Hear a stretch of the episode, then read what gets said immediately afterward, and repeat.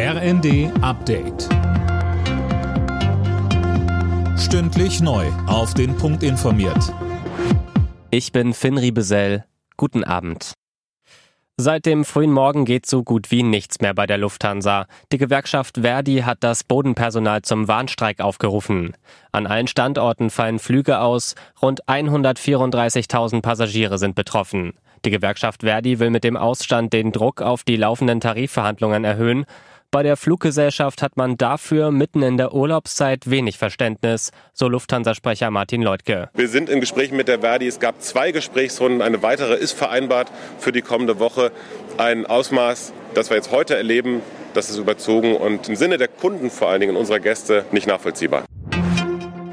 Die Bundesregierung hat grünes Licht für den Verkauf von 100 modernen Panzerhaubitzen an die Ukraine gegeben.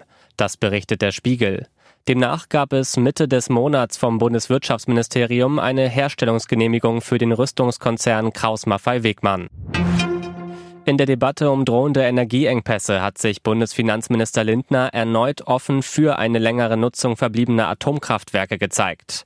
Es muss in jedem Fall eine Stromlücke verhindert werden, so Lindner. Es ist ja zu erwarten, dass in den nächsten Monaten und möglicherweise auch Jahren verstärkt mit Strom auch geheizt wird. Also müssen wir alle Kapazitäten zur Energieerzeugung äh, erhalten. Inwieweit das einschließen kann bereits stillgelegte Kernkraftwerke, kann ich nicht beurteilen. Bei denen, die noch im Betrieb sind, brauchen wir aber diese Diskussion. Auch der Koalitionspartner, die Grünen, rücken ja inzwischen von ihrem strikten Nein zu einer Laufzeitverlängerung ab. Ab dieser Saison sind im Europacup wieder Stehplätze erlaubt. Das gab die UEFA bekannt. Das Ganze gilt demnach erstmal testweise für eine Saison für Deutschland, England und Frankreich. Und die Länder können selbst entscheiden, ob sie die Stehtribünen öffnen.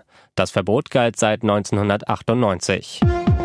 Alle Nachrichten auf rnd.de